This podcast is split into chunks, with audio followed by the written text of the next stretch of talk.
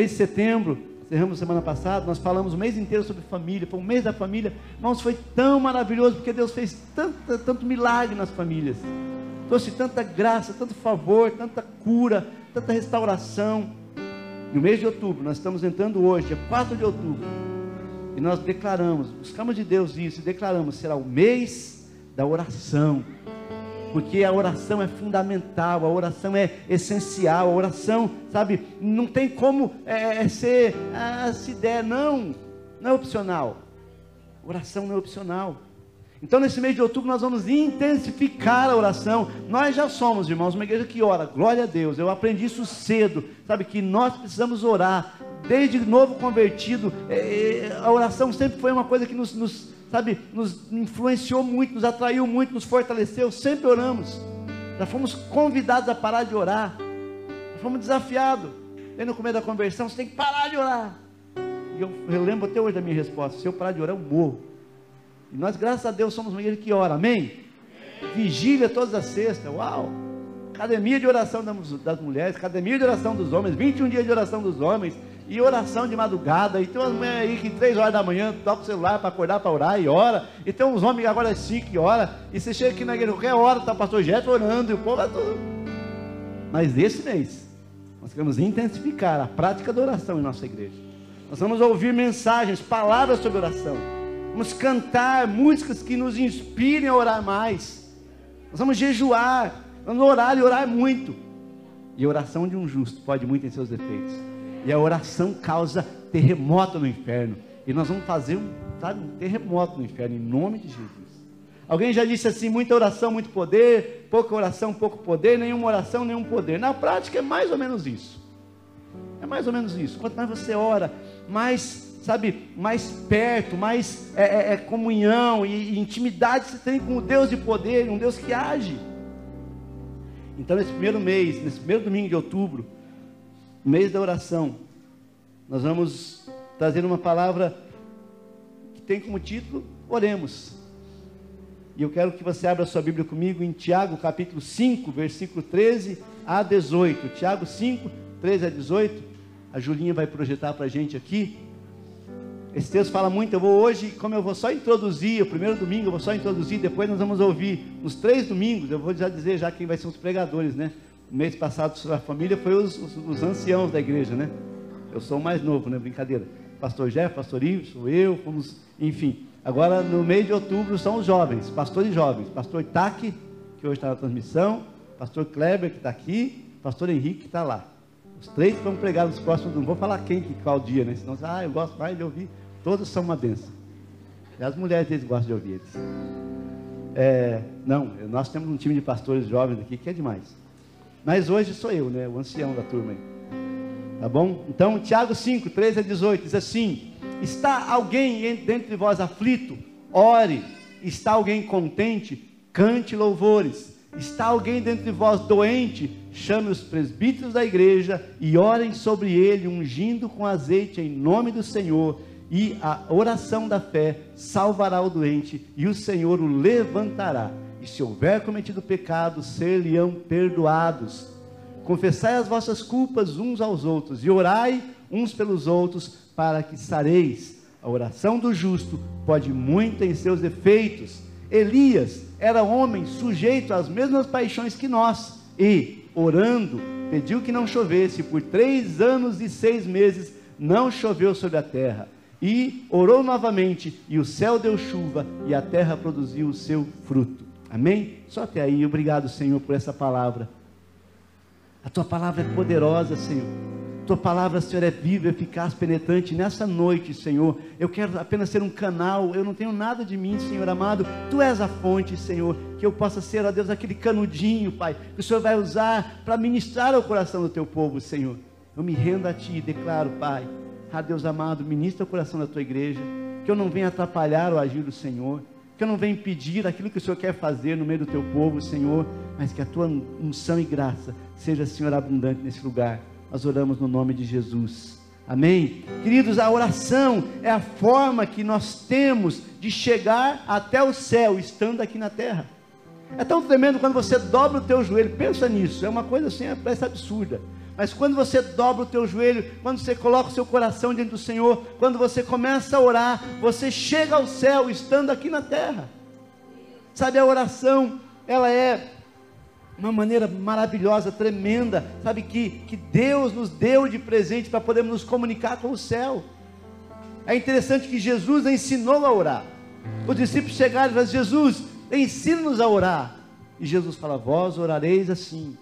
Depois ele fala: e, e vocês vão orar dessa forma. E Jesus subiu ao monte, levava os seus discípulos para orar com ele. Sabe, Jesus nos ensinou a orar. Ele ensinou: Ó, oh, vocês vão orar assim, não usem de repetições, como os fariseus e tal. Vão lá, é, fecha a porta do seu quarto, entra lá no secreto, começa a falar com o Pai. É, enfim, vós orareis assim: Pai nosso que estás no céu. Jesus ensinou a orar e Jesus orava, sabe, em todo tempo.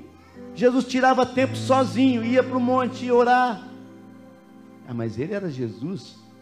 Sim, ele era Jesus, o Filho de Deus. Se ele precisava orar, dá uma olhadinha do lado. Essa pessoa que se olhou precisa orar também. Olha para frente. Essa pessoa que você está olhando precisa orar também. Se Jesus, sendo Jesus, o Filho de Deus, sabe, via a importância da oração, que dirá nós?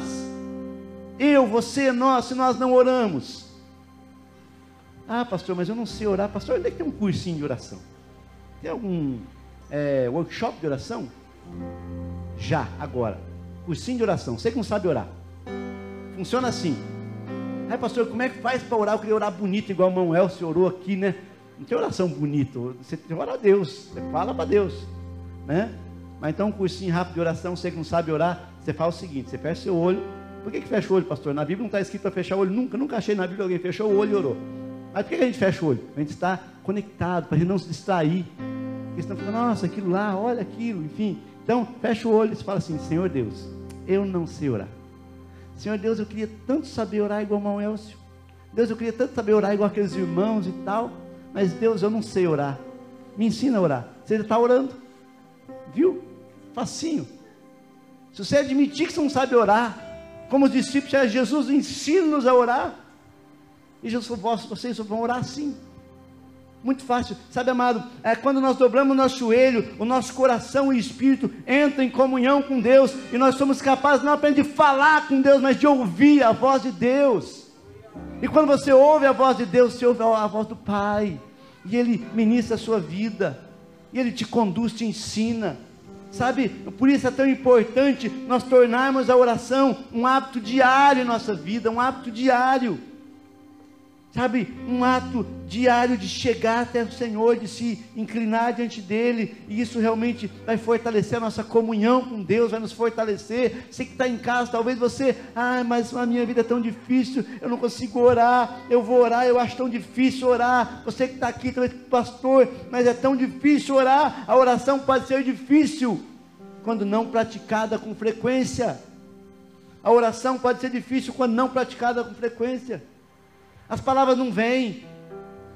Ah, mas não sei o que falar. O que, que eu falo para Deus?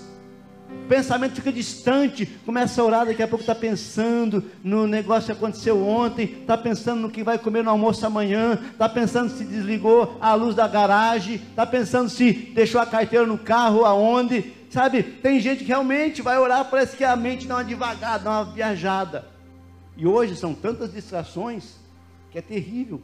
Então, se a pessoa não tem o hábito, não tem o costume, não tem uma prática, uma frequência de oração, realmente parece que o pensamento fica distante, não surge palavra, parece que não tem interesse e parece que, sabe, é difícil. Mas eu vou dizer para você, à medida que você começa a orar, à medida que você começa, sabe, a, a, a a, realmente tirar tempo com Deus, a gastar tempo na presença do Senhor. Você vai sentindo prazer, daqui a pouco você vai indo, você vai, sabe, crescendo naquilo. Daqui a pouco a oração se torna uma prioridade para você. Você vai ter prazer em orar, você vai ter prazer em chegar diante de Deus, agradecer para Senhor, obrigado pela tua bondade, obrigado pelo teu amor, obrigado Jesus, porque o Senhor morreu na cruz por mim. Eu vou dizer para você, a oração é a base, é o fundamento da vida de um cristão. Ei, cristão, você precisa orar. Ô irmão, você precisa orar. Não gosto. não dá para não gostar. Não quero, não dá para não querer. Não sei, acabei de te ensinar. E a oração de um justo pode muito em seus efeitos. O texto aqui está dizendo assim: ó, está entre vós alguém aflito, ore. Amado, sabe quando surgir aflição, vocês não passam por aflição, vocês são todos top das galáxias, nunca sofrem, nem tem nada, nem espirro, gripe, nada, nada, nada. Mas tem gente que passa por aflição, passa por dificuldade, por luta, e o texto de Tiago é muito claro. Tiago, sabe, a forma dele escrever é muito, muito direta e reta. E o texto fala: está entre vós alguém aflito, tome um Rivotril. Né? Tome um, aquele outro lá, diazepanzinho básico. Não. Está entre vós alguém aflito? Ore. Ore. Sabe, amado, a Bíblia fala assim: olha, não andeis ansiosos por coisa alguma, antes sejam conhecidas pela oração e pela súplica diante do Senhor. Coloca diante de Deus antes de reclamar, de murmurar, antes de ficar achando, ah, eu acho, eu acho, eu acho, ah, ei, está entre vós alguém aflito, o Tiago fala, ore, querido, é prática isso aqui, é prática, está entre vós alguém aflito, ore, se o médico mandar você tomar um remedinho, hein, toma, irmão, o pastor não está dizendo que você, né, se o médico mandar você tomar, enfim, mas eu estou dizendo assim, que antes de qualquer coisa, ore, Oração deve ser a sua primeira atitude diante de qualquer situação ou circunstância. Amém? Então vamos dizer junto: a oração deve ser a minha primeira atitude diante de qualquer situação ou circunstância. Fala para o lado, aprendeu? É isso aí, ó. A oração deve ser a primeira. E o texto fala: olha, então, é, está alguém contente? Cante louvores. Não, eu acho interessante isso, que parece que esse texto dá uma destoada, falando de oração, daqui a pouco cante louvores. Eu vou dizer para você, sabe, é, a nossa casa, o nosso lar, tem que ser um ambiente propício para oração. Tem lugar que você vai que é ruim de orar, né? Tem lugar que você fala assim, ah, vamos orar, daí está um fervo, um fuzuê, o cachorro latindo, o gato miando, a galera fazendo fervo, você quer orar e parece que não tem, parece que aquele ambiente não, é ruim de orar, que é um ambiente meio agitado, e eu, eu, eu, falava hoje pela manhã, sabe, acerca disso. Prepare a sua casa e faça da sua casa um lugar de adoração, um lugar de louvor ao Senhor, um lugar onde orar é fácil. Tem lugar que você chega e fala, vamos orar, você já está lá, mãozinha levantada, orando, parece que o céu já está ali. Deixa eu falar para você, é para você mesmo que eu estou falando. Você fala, para mim, Senhor? Sim, para você. Não vou nem olhar. Prepara a sua casa para ser um lugar agradável, um lugar da presença de Deus. Prepara a sua casa para ser um lugar de oração. Prepara a sua casa para ter um ambiente cheio da presença. E por isso o Tiago fala: olha, está alguém contente? Cante louvores. Eu acho tão tremendo assim, sabe? Quando a gente é, vai orar ao Senhor, e às vezes nós estamos orando, colocamos uma musiquinha, um louvor, uma adoração, daqui a pouco aquela oração, aquela canção começa a falar conosco, é uma conexão dos céus. Amado, porque é importante isso, você ter um ambiente, sabe, preparado para a presença do Senhor. Nós cantamos aquela primeira canção, acho linda, que ela fala: o ambiente está preparado, pode entrar, Senhor. Sabe aqui de Candalama, Nasce a tua casa por muito tempo foi uma casa de choro, de tristeza, de briga, de confusão, mas hoje Jesus, Ele quer, aleluia, fazer da tua casa um lugar propício para a presença dEle. Pode entrar, Jesus, vem, Jesus. A minha casa é tua, vem, Jesus. Sabe, querido, muitas vezes nós só lembramos do Senhor na hora que a crise vem, na hora que a dificuldade vem, e você tem que lembrar do Senhor sempre. Está alguém contente? Cante louvores. Quando você prepara a tua casa como lugar de adoração, quando a tua casa, estou falando para algumas pessoas aqui específicas que Deus está colocando em meu coração. Tua casa tem que ser um lugar onde as pessoas entram e sentem a presença de Deus. A tua casa tem que ser um lugar onde o aflito chega e fala: Meu, que lugar cheio de paz. Eu entrei aqui, parece que o ambiente mudou. A tua casa tem que ser um lugar onde as pessoas, sabe, abram o coração para Jesus. Estava falando com o irmão essa semana, ele falando assim acerca de pessoas que chegam até o trabalho dele e sentam lá e ele começa a ministrar, e daqui a pouco a pessoa entrega a vida a Jesus no trabalho ali. Quantas pessoas já entregaram a vida a Jesus na sua casa, na sua sala? Prepara o ambiente, querido. se você é uma pessoa que vive, sabe, em plena comunhão com o Senhor e ora em todo o tempo, como diz Tessalonicenses 5,17, orar sem cessar, o ambiente vai ser preparado. Mas o texto segue, fala, está entre vós alguém doente, chama os presbíteros da igreja e orem sobre ele. Deixa eu falar uma coisa aqui, que esse texto me chamou a atenção, refleti sobre isso, falando de oração, ele fala assim, está alguém entre vós doente, chama os presbíteros da igreja. Que igreja? Que igreja? A sua. O que, o que Tiago está deixando bem claro aqui é que nós temos que estar conectados à igreja. Porque está uma onda, uma moda agora de os desigrejados. Ah, eu sou crente em casa, pastor. É, óbvio. Né, eu sou crente na minha casa mesmo, porque Deus não precisa de igreja, Deus não precisa de pastor, de igreja, Deus é Senhor de todo lugar, onde eu estou, Jesus está, amém, está mesmo, porque Ele é onipresente, Ele está em todo lugar mesmo. Mas, amado, a igreja é chamada, é apresentada em Coríntios como o corpo de Cristo. Ele é o cabeça, a igreja é o corpo. Se você, como é que você está conectado à cabeça sem estar no corpo abençoado? Me explica isso. Como é que você está conectado à cabeça se você não é corpo, só se você for um piolho? Essa veio agora, a marca é boa. O cara é piolho, então. Está na cabeça, mas não está no corpo. É... Mas piolho é praga, te falar para você. Piolho é praga. É praga. Então o que o texto está dizendo aqui, chama os presbíteros da igreja. Irmãos, igreja é uma bênção. É tão bênção. Quanto foi a arca de Noé para o dilúvio. A arca de Noé foi uma bênção para o dilúvio. Porque se você não tivesse dentro da arca, estava morto. Morria afogado. Ah, pastor, mas aquela área devia ser insuportável, tinha um cheiro de bicho, tinha um cheiro de, imagina torcendo animal lá, aquela galera tudo lá e tinha para onde correr, pois é, mas era o único lugar de salvação, era a arca. A igreja, irmãos, às vezes é um lugar cheio de uns bichos estranhos.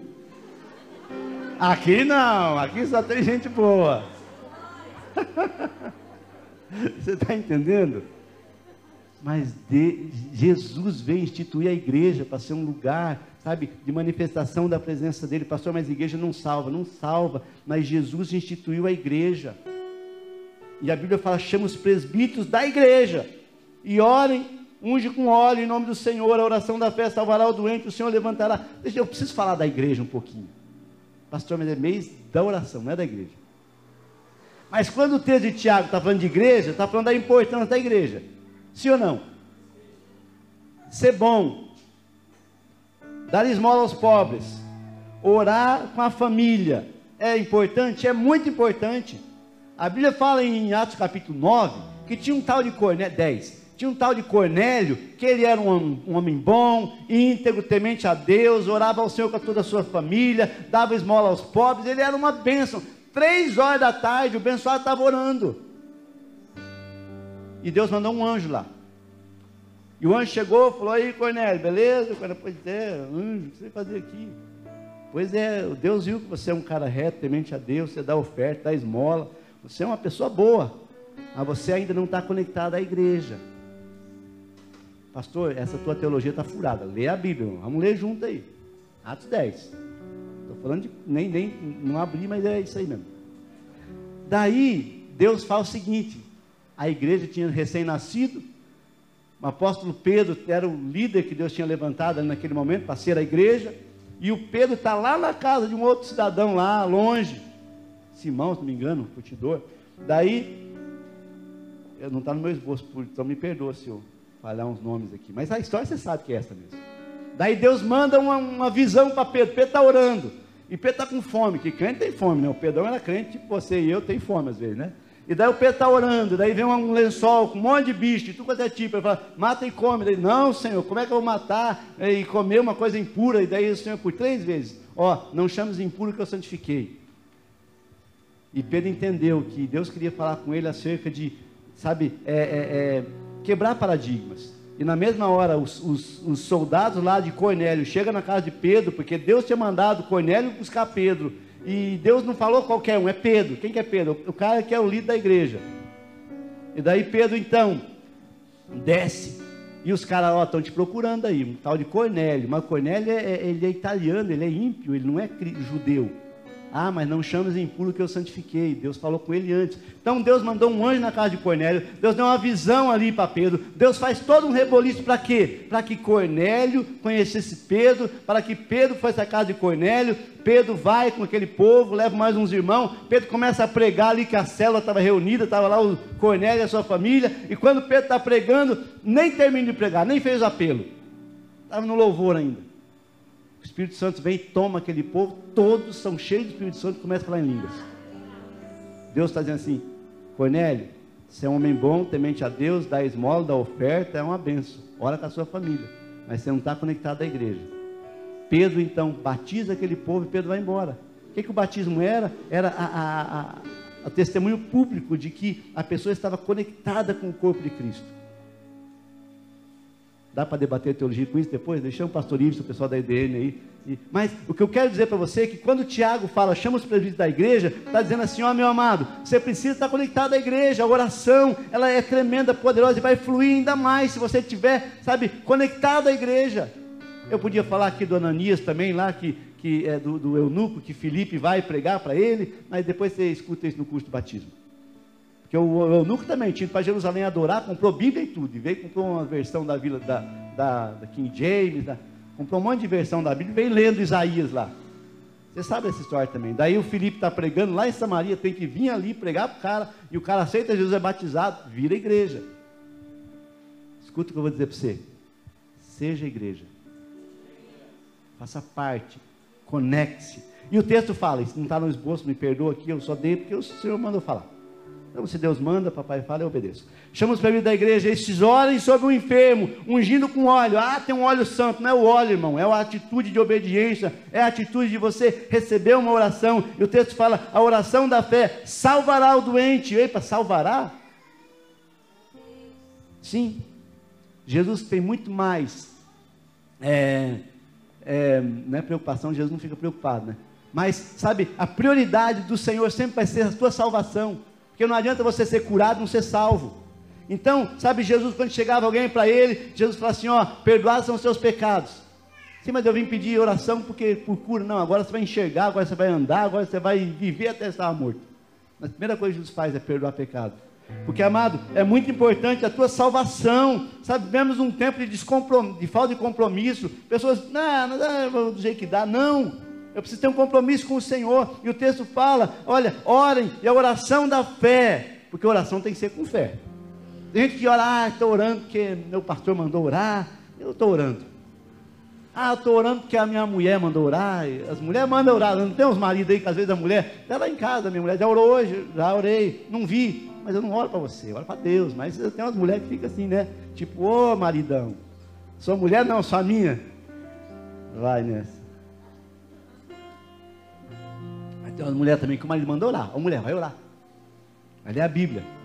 Mas, sabe, não é porque mandou, não é porque o pastor falou, não é, é porque, querido, a oração tem que estar, sabe, plena de fé, a oração da fé. Eu oro crendo, eu oro que Deus é poderoso para fazer infinitamente mais, além do que eu peço, eu penso, peço ou penso.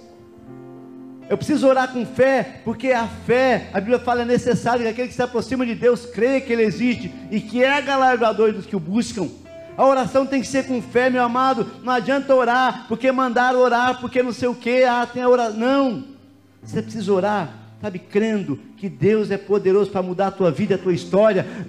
Aleluia. Você precisa orar, porque o Senhor quer ministrar o teu coração, quer falar contigo. E o texto fala da oração. E é interessante, amado. Quem é que ora? Ah, são as pessoas especiais que oram, são as pessoas que entraram no grupo de intercessão que ora, são as pessoas que são pastores que oram. A oração é para todos nós.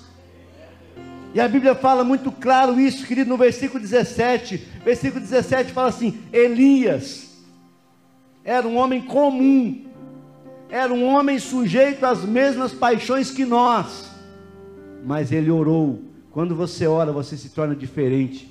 Quando você ora, você é, sabe, é realmente ministrado e tocado pelo Senhor. Quando você ora, a sua vida, sabe, é transformada e você começa a influenciar, sabe, em todos os aspectos.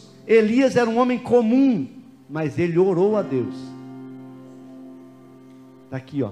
Elias era um homem sujeito às mesmas paixões que nós, e orando pediu que não chovesse, e por três anos e seis meses não choveu sobre a terra. Um homem comum, quando você ora, meu querido, quando você ora, minha querida, sabe, o céu se move. Quando você ora, o céu se move. Mas orou, e por três anos e seis meses não choveu. E no versículo 18 ainda fala assim: e orou outra vez. Eu digo para você: ore, mas ore de novo, continue orando. Ore, ore mais uma vez, porque os milagres vão começar a acontecer. Elias orou e por três anos e meio não choveu, e orou de novo, e o céu abriu. Quando você ora, meu amado, você está com a chave do céu na sua mão. Josué orou e o sol parou. Elias orou e não choveu, e Elias orou e choveu.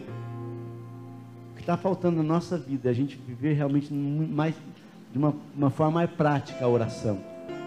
Orando em todo o tempo, orando ao Senhor, clamando ao Senhor, e quando você ora, os milagres acontecem. Nós temos recebido aqui N testemunhos de milagres que Deus tem feito a partir do que? Da oração. Meu irmão, não está aqui o irmão Toninho, Antônio da Luz, ele estava com um problema grave no braço, foi no médico lá, acho que era, uma, não sei se era tendão, fissura, alguma coisa, e tinha que operar. E já foi, puxa, vai ter que operar e tal, e daí, enfim, e aquele negócio não passava, e marcaram cirurgia e tal, e o Toninho vai, vamos, vamos para faca. Um dia ele veio no culto aqui, e a gente sempre tem aquele momento de intercessão, a gente faz um momento de intercessão depois do louvor, quando você está, sabe, conectado, lá está ligado, a internet, a banda larga está boa, de upload, de download, que o céu está lindo. Daí a gente faz aquele tempo de intercessão. E, e, foi feita intercessão e nós oramos, e os intercessores oram pelo, pelo meio do povo ali, e agora não, não podemos botar a mão, mas às vezes até botava a mão, enfim, e orou pelo Toninho, e o Toninho recebeu. Pois é. Foi lá, né, para fazer a cirurgia. O médico não tem nada, teu braço, filho, tá bom? Acontece. O meu Deus é poderoso para fazer milagre. Porque quando você ora, Deus faz. Quando você ora, Deus faz. Ah, mas o médico deu o diagnóstico, mas o médico dos médicos não falou a palavra final ainda. Ah, mas o médico falou que não pode engravidar. O médico falou que vai ter que ser é, inseminação artificial, porque não engravida. Ih, irmã, você não engravida. Teu marido, ele tem é, poucos. É, falar esse negócio né? Daí você lembra que está gravando, né? Daí o cara fez o exame, ó, você não vai conseguir engravidar a tua esposa. Daí a esposa também tem um monte de coisa, não vai dar para engravidar, então não dá. Então vou ter que fazer uma inseminação artificial, e vai custar um tantinho lá e pau. E o cara fica pensando, pois é, Deus, e daí? Daí Deus faz um milagre. Não é um caso só na igreja aqui. Nós temos 10 grávidas no momento. Não sei se tem mais alguém acontecendo por aí, né? Que tem uma, os irmãos não puderam evangelizar na pandemia para ganhar alma, então estão fabricando em casa mesmo, né?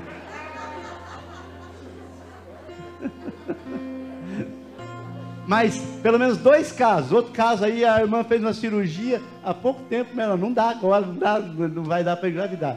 Pau, está grávida, abençoada porque Deus é poderoso e Deus gosta de fazer esse negócio. O médico olha o diagnóstico, o médico olha o diagnóstico, mas não dá aqui no diagnóstico, mas, mas deu lá, mas o que aconteceu?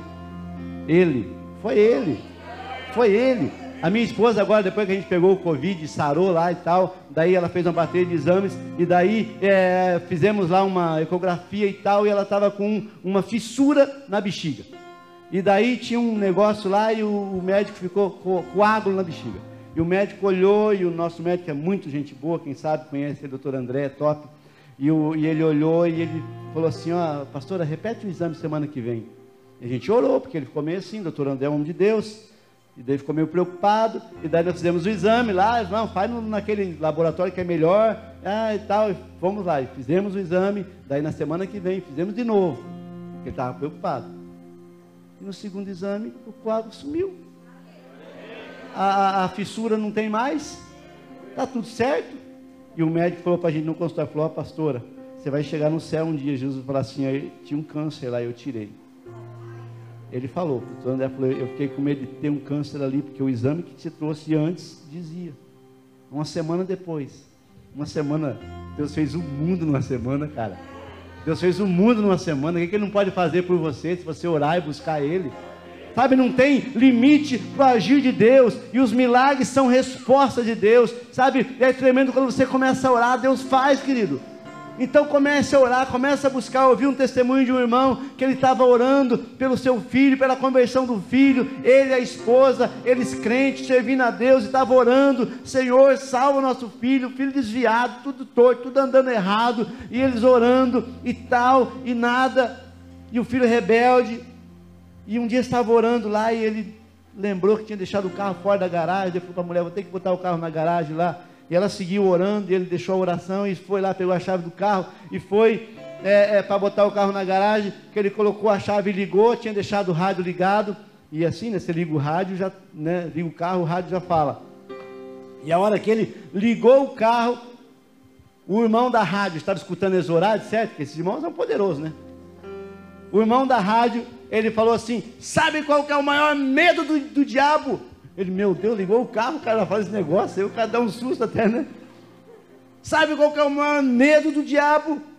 É uma mãe com os joelhos dobrados orando por seu filho, e ele estava orando pelo filho. E ele guardou o carro e subiu a mulher, vamos de novo orar, vamos seguir com o negócio, tá bom. Deus falou que o diabo está com medo, vamos botar medo naquele chifrudo lá, e vamos deixar ele apavorado. E continuar orando. E ele estava testemunhando no dia do batismo do filho. E o filho sendo batizado em resposta à oração de um pai, porque o diabo sabe o poder de uma mãe, de um pai, de um homem de Deus, de uma mulher de Deus de joelho dobrado. Sabe, por isso muitas distrações, muita coisa te impedindo de orar. Sabe, meu amado e minha amada, você é convidado nessa noite a realmente repensar a sua vida de oração você é convidado nessa noite a olhar para o Senhor e falar: Deus, eu quero mais de Ti, eu quero mais de Ti, eu quero a Tua presença, eu só quero a Tua presença, eu só quero a Tua presença. Ah, Senhor, eu nem vou pedir nada, eu nem vou pedir nada, eu só quero a Tua presença, mas eu sei que enquanto eu estou na Tua presença, o Senhor faz infinitamente mais, além do que eu peço, penso, mereço. Nessa noite, querido Faz uma oração ao Senhor, pede para Deus. Pede para Deus.